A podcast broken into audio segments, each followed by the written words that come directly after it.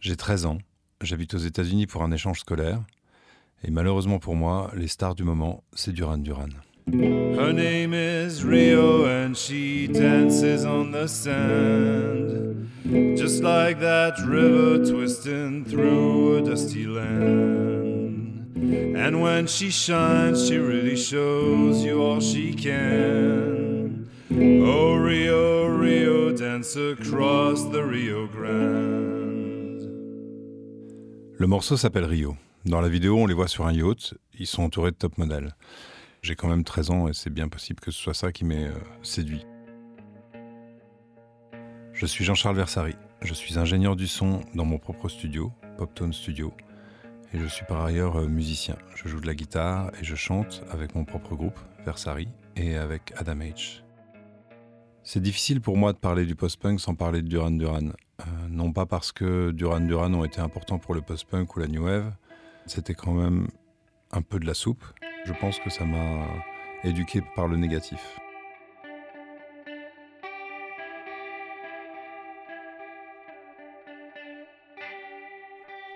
En 1984, quand je rentre des États-Unis, euh, je retourne au collège et je me dis que Duran Duran, ça craint. Je commence déjà à, à me désintéresser de ce groupe. C'est à ce moment-là qu'arrive euh, la New Wave en France, enfin en tout cas euh, sur les radios, avec des groupes comme Talk Talk ou Dépêche Mode. Pour Dépêche Mode, c'est l'époque de Master and Servants. Sur scène, ils ont un, look un petit peu SM, euh, qui est surprenant pour l'époque. ils prennent des éléments dans ce que je découvrirai plus tard comme étant la musique industrielle.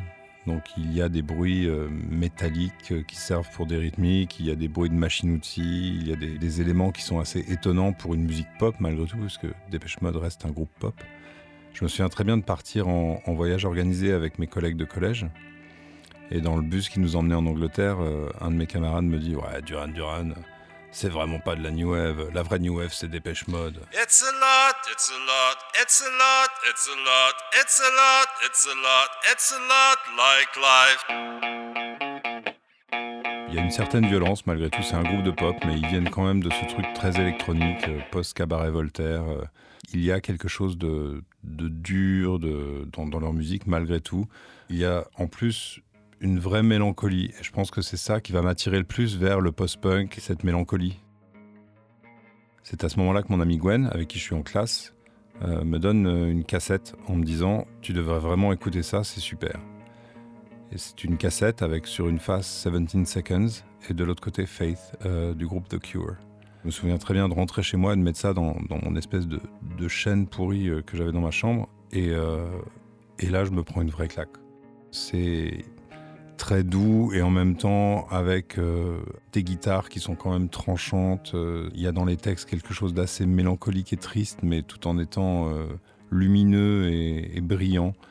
J'attrape des bribes de phrases qui, qui vont faire que je m'identifie vraiment à ces morceaux et que d'un seul coup, ces morceaux vont devenir un peu l'histoire de ma vie.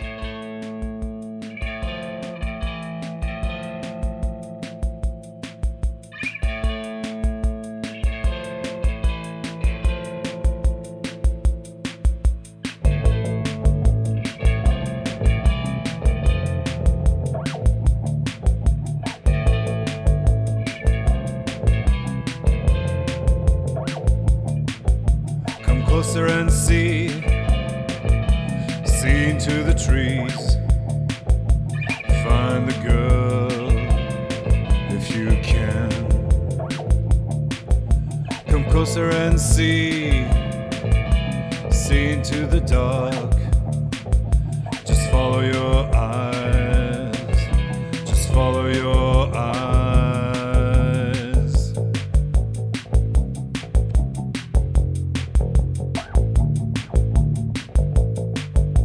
Et donc après cette découverte, je commence à vivre avec euh, ces nouveaux groupes que je ne connaissais pas. euh, et puis surtout, je commence à, à acheter des, magazines, enfin acheter un magazine particulièrement, j'achète Best.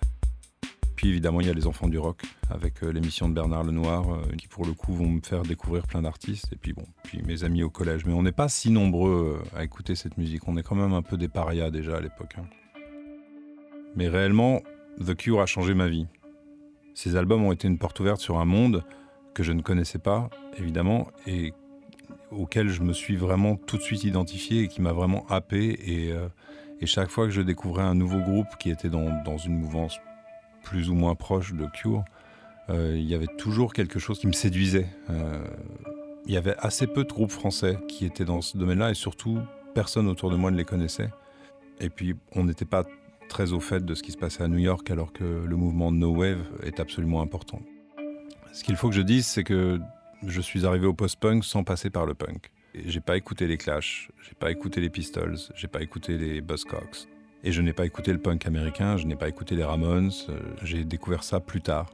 Pour moi, les Clash, c'était juste un, badge avec un, gars qui cassait sa guitare, ce que je trouvais cool, mais euh, j'ai jamais écouté leur musique. Mes collègues de classe, ils disaient Ouais, bah, le punk, euh, c'est comme du hard rock, mais plus vite. Ce qui est absolument pas vrai, puisque c'est pas la même attitude. Le punk se, démarquait complètement du passé du rock euh, par déjà une musique qui n'était pas une musique virtuose, alors que le hard rock, c'est quand même les rois des shredders, et c'est vraiment pas du tout la, la philosophie punk. Le punk, c'était on se rassemble, on a des idées, on a quelque chose de fort à dire, euh, on le fait ensemble, mais euh, on n'est pas nécessairement des bons techniciens. Et ça, c'est quelque chose qui a été très important pour moi, puisque c'est ce qui a fait que je me suis dit, mais moi aussi, je peux faire de la musique. Je pense que le, Velvet Underground, qui pour beaucoup de gens est un peu la genèse du punk avec les Stooges, et le punk m'ont vraiment euh, amené à faire de la musique. À accepter le fait que bah, j'étais pas un virtuose, mais c'est pas grave parce que on peut avoir des idées et les exécuter bien sans être un virtuose.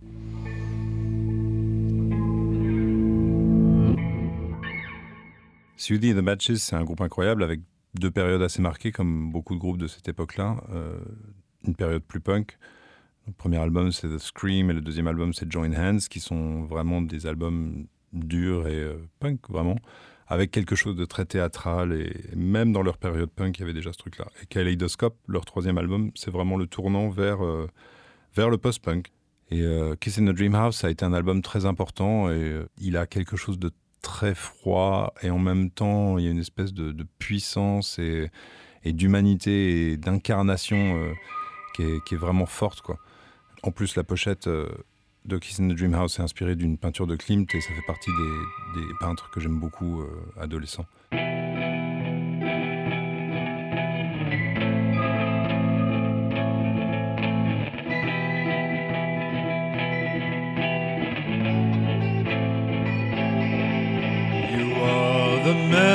Man, you are your situation, time to breathe. and yet one single breath that leads to an insatiable desire.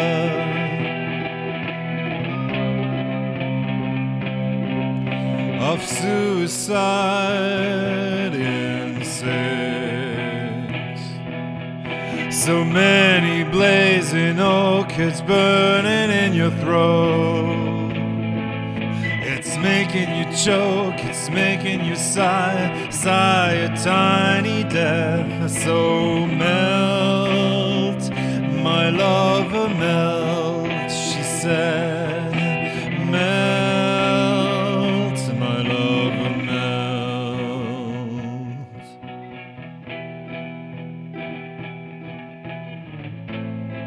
Il y a des groupes plus politisés dans le post-punk. Euh, et après, j'ai envie de dire politisé, pas au sens d'affilier à un parti politique, mais en tout cas avec des discours sociaux forts. Euh, il y a eu quelques groupes qui étaient plus impliqués socialement, politiquement, et euh, celui que je retiens vraiment, c'est Gang of Four. Alors il y en a eu d'autres, hein. il y a eu Scritti Politi par exemple, mais qui musicalement déjà sont très très discutables, et, et finalement ont fait une carrière dans le post-punk très très courte. Alors que Gang of Four, leurs deux premiers albums sont quand même vraiment euh, des albums qui parlent de la société, de la société de consommation, du rapport entre les êtres humains qui est euh, en effet motivé par euh, l'argent, par l'ascension sociale au sens crasse du terme, avec en plus une dimension funk que les autres groupes de post-punk dont j'ai parlé jusque-là n'ont pas. Gang of Four ont ce truc très très dansant et très prenant et il y a presque une basse slappée sur certains morceaux. Alors c'est pas du slap, hein, il joue au Mediator très fort. Ça, c'est un groupe qui était à mon avis très très important pour le, pour le post-punk. Quand on écoute Joy Division, quand on écoute Gang of Four, là, on est vraiment dans un truc d'avoir besoin d'avancer, de dire des choses, quelque chose de vraiment de, primal et de touchant par cette espèce de violence qu'il peut y avoir dans la musique. En plus de cette énergie, dans le post-punk, il y a une vraie importance qui est donnée au texte.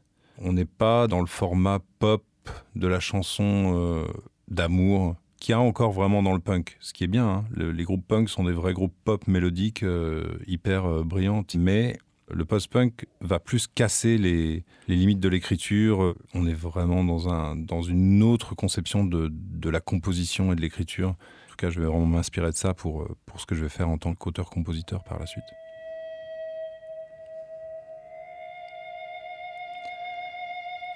Un autre groupe très important pour moi de l'époque, c'est Minimal Compact. Je les ai découverts par le magazine Best. J'ai vraiment euh, acheté les disques parce que euh, la description qu'en faisait le magazine euh, m'interpellait. C'est un groupe israélien, donc avec des influences vraiment musicales orientales qui sont très marquées. Je vais acheter le premier album One by One chez Gibert. Il passe en concert en 86 à l'Élysée Montmartre et ce sera vraiment un concert très important pour moi. c'est là que j'achèterai mon premier numéro des Inrecuptibles. Je suis pris par cette musique qui a quelque chose de très hypnotique. Là, pour le coup, les textes sont très très poétiques. C'est plus de la poésie que des textes, pour la moitié, disons. Tout en ayant cette énergie du post-punk. Il joue un espèce de funk cassé, triste. En plus de ça, c'est un, groupe qui a été très important parce que le, chanteur Sami Birnbar a été une, référence pour moi euh, pour le chant. Je pense qu'on a une tessiture qui est proche. Et voilà, je me suis entraîné à chanter euh, sur les morceaux de Minimal Compact.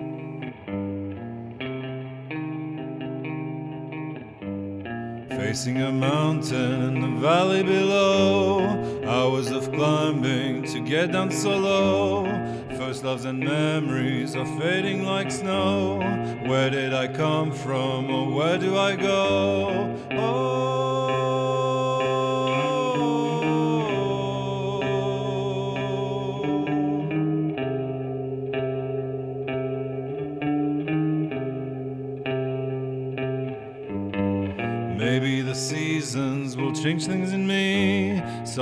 Trance into real ecstasy. Lunatic logic and feelings in vain. Must be a something I still got to learn. Oh,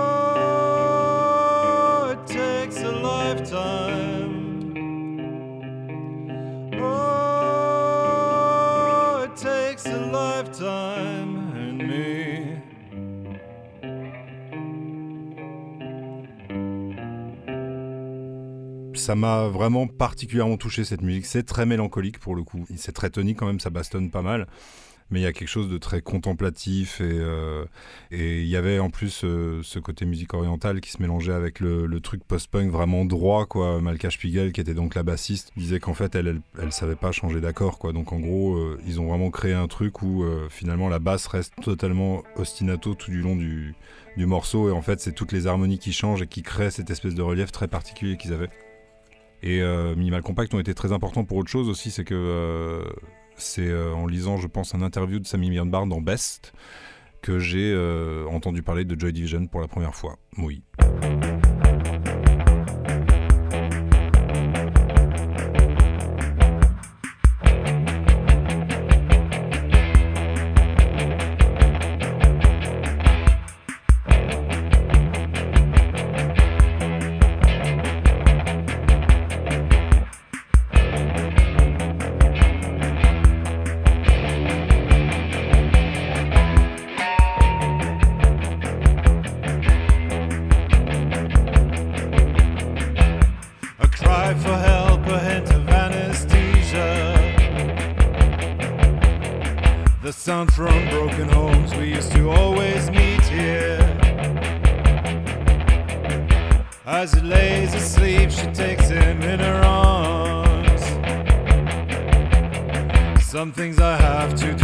Kiss and last goodbye.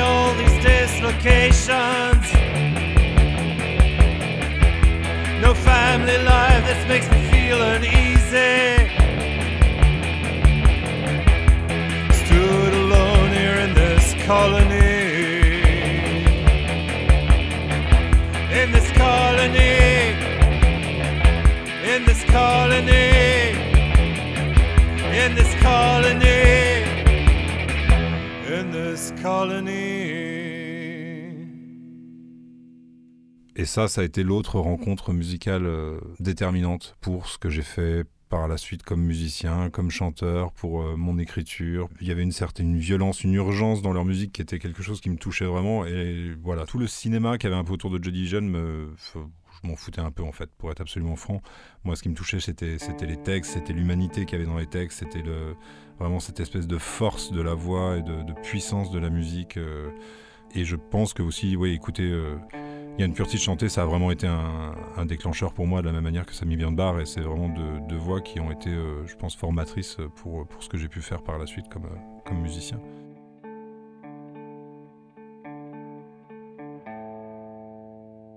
C'est vrai que depuis le début, je mélange un peu euh, des morceaux de différentes périodes et, donc pour des gens qui seraient un peu dans la spécialité de différentes étiquettes, donc New Wave, Cold Wave, God, je ne sais quoi, on s'en fout un peu des étiquettes en fait. Tout ça, c'est vraiment des groupes qui sont nés euh, sur les cendres du punk et qui ont créé quelque chose de, de nouveau et de très inventif. Voilà. Dans cette euh, famille-là, on pourrait ajouter Bauhaus.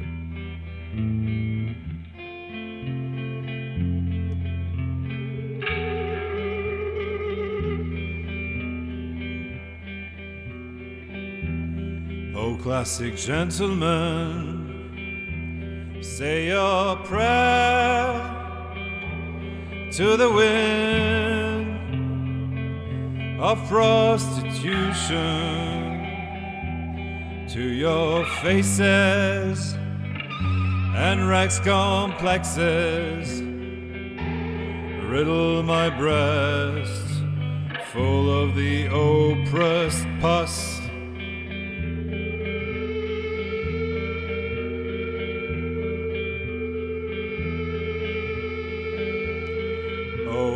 Gentlemen, with your fish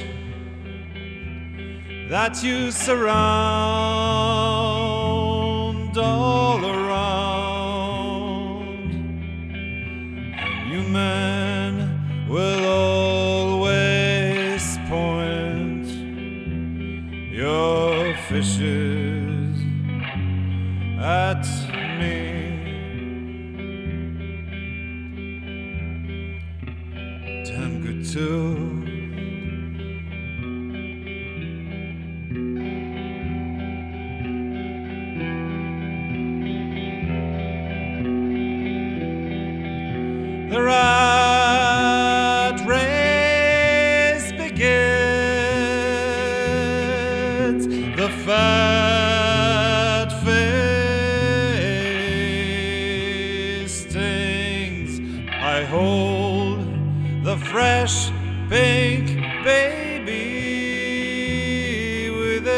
smile. I slice of those rosy cheeks because I feel so thirsty. An Oedipus rex complexes riddle my closed bloat breast.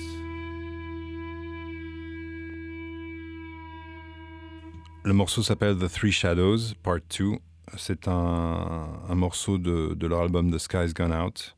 Moi, j'ai découvert Bauhaus à l'époque vraiment avec ce qu'ils ont fait au tout début, Bella Lugosi's Dead, leur premier single, et cet album The Sky's Gone Out.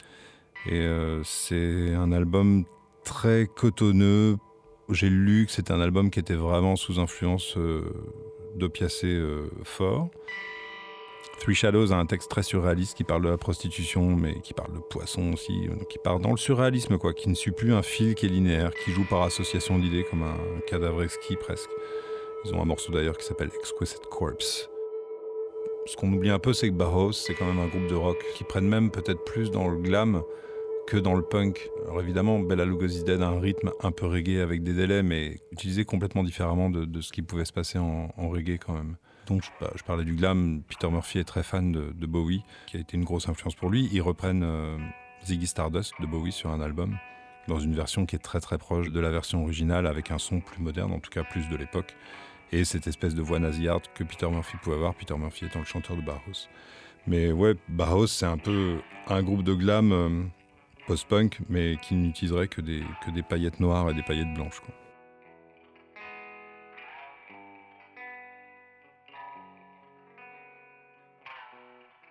Un autre groupe avec une chanteuse qui a été très très important pour moi, c'est les Cocteau Twins qui sont aujourd'hui séparés en effet. Euh, Liz Fraser s'est fait euh, connaître par la suite parce qu'elle a chanté avec Massive Attack sur des gros tubes euh, il y a, je sais pas, 10 ou 15 ans maintenant, c'est vieux. Eux, c'était vraiment autre chose parce que les textes, alors là, typiquement, je n'ai jamais rien compris. C'est-à-dire que je cherchais même pas à comprendre ce qu'elle disait, quel, quel mot il fallait associer. C'était juste une espèce de mélodie avec beaucoup d'espace, beaucoup de guitares saturées très très belles, euh, des longs échos à ces guitares, des longs échos dans la voix, des doubles voix, des superpositions de voix. Enfin, c'était vraiment, euh, assez fascinant euh, ce monde. Et leur premier album, Garlands, reste pour moi vraiment un, un chef-d'œuvre.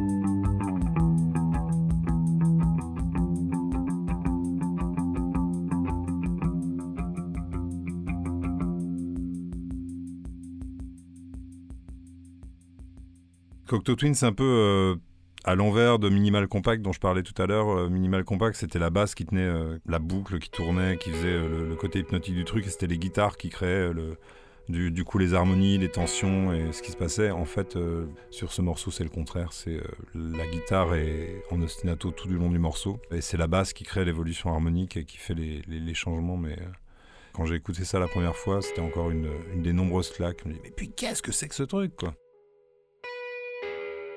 Beaucoup plus tard, quand j'étais beaucoup plus vieux, j'ai rencontré Robin Guthrie et on a parlé de ça, de cette époque de Garlands. Et je sais plus comment c'est venu sur la table, mais il m'a dit que à l'époque de Garlands, en fait, euh, ils étaient sur le même label que Birthday Party, qui est euh, le groupe euh, de Nick Cave avant Nick Cave and the Bad Seeds. Birthday Party, c'est un groupe primal et c'est Nick Cave dans tout ce qu'il y a de plus bayou crasseux, étrange J'aurais bien voulu voir un concert des Cocteau Twins à l'époque de Garland avec Birthday Party. Mais voilà, j'étais trop jeune.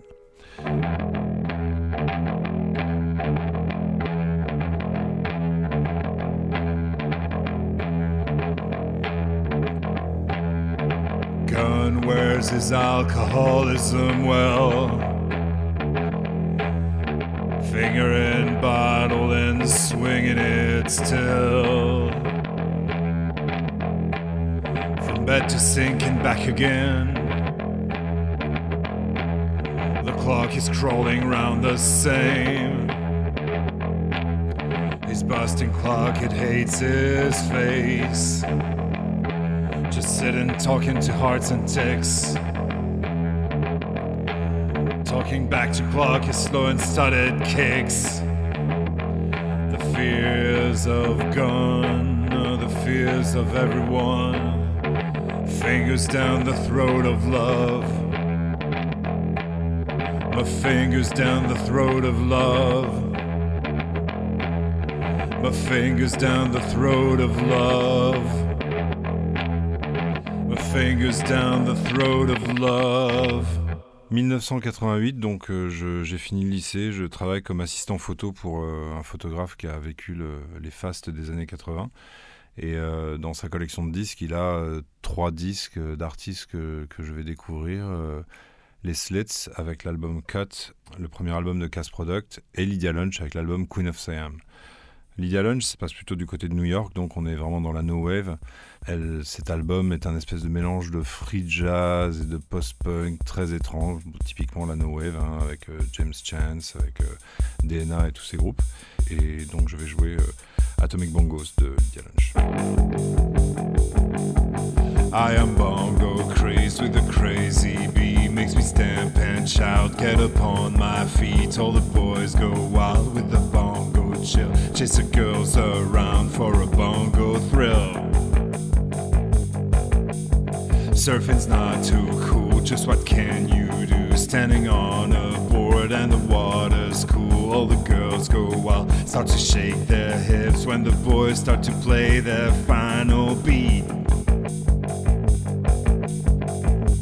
un groupe qui du coup est très important pour moi aujourd'hui et que j'ai malheureusement découvert très très tard, c'est Public Image Limited. Euh, comme je le disais, je suis pas passé par le punk, je ne suis pas passé par la case Sex Pistols et euh, je l'ai découvert en 86 avec l'album qui s'appelle Album, Public Image Limited Album. Le single était plutôt pas mal. J'avais acheté l'album et je n'avais pas du tout été séduit, bien que John Lydon en soit très très très content aujourd'hui. Moi, j'avoue que j'étais un peu euh, déçu. Et donc je me je m'autoflagelle régulièrement en me disant putain j'aurais pu aller au concert à cette époque-là. Et j'y ai pas été, j'ai pas été à ce concert. Je me souviens très bien, il avait joué en France, je me souviens d'avoir vu un interview de lui à la télé où il disait Tell the kids to come, it's gonna be crazy ou quelque chose comme ça, enfin avec sa voix pas possible et c'est en faisant ses gros yeux et c'était je me suis dit mais qu'est-ce que c'est que ce truc?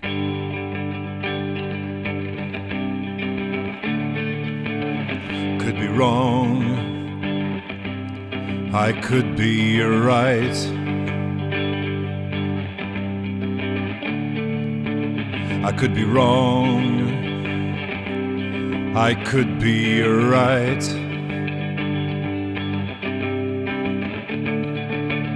I could be wrong, I could be right. I could be black, I could be white. I could be right, I could be wrong. I could be white, I could be black. Your time has come, your second skin. The cost so high, the gain so low. I walk through the valley. The written word is a lie. May the road rise with you. May the road rise with you.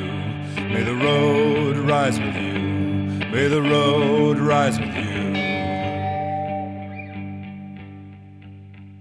En fait, j'ai découvert récemment en lisant la, biographie de, de, John Lydon que cet album de Public Image, donc euh, album, a été produit par Bill Laswell. Et je dois avouer ici que j'aime pas trop les trucs que fait Bill Laswell. Et ça ne fait que confirmer ce que je pensais. Et je me dis, bah, peut-être que j'aimais pas cet album pour cette raison précise en fait. Hein. Je crois que c'est Steve Vai qui joue les guitares. Et Steve Vai, c'est un peu le contraire d'un guitariste de post-punk. C'est-à-dire que le post-punk, c'est quand même tu sais pas jouer, mais c'est pas grave, tu vas le faire et tu vas faire ça bien et tu auras des super idées. Steve Vai, c'est peut-être un peu tout le contraire, au risque de hérisser tous les, tous les chevelus qui écoutent cette émission. Euh, Steve Vai, c'est je sais très bien tout faire, mais je n'ai aucune idée. Voilà. Voilà euh, ma, ma, dernière vraie découverte de post-punk. Euh, ancien. c'est Metal Box de Pile, enfin, qui est un album fondateur pour le post-punk et pour la musique en général, pour, le, pour les parties pris de production, pour le son, pour c'est génial, c'est juste génial. Je pense que John Lydon est un génie. C'est un disque qu'il faut écouter, c'est au moins par curiosité parce qu'on peut apprendre beaucoup avec ce disque.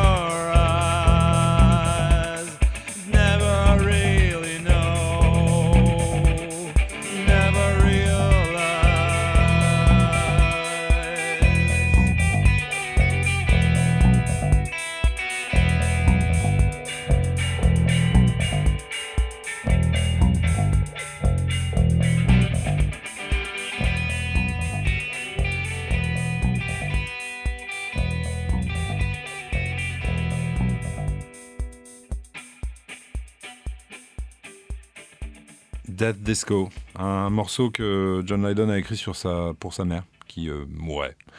Donc c'est pas drôle du tout.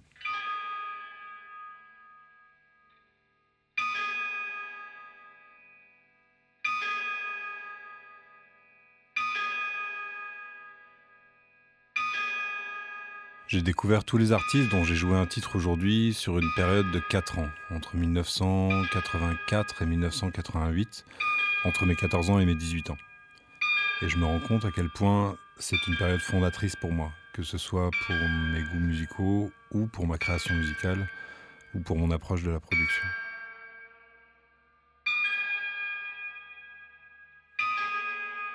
Sans le post-punk, je ne serais probablement pas la personne que je suis aujourd'hui.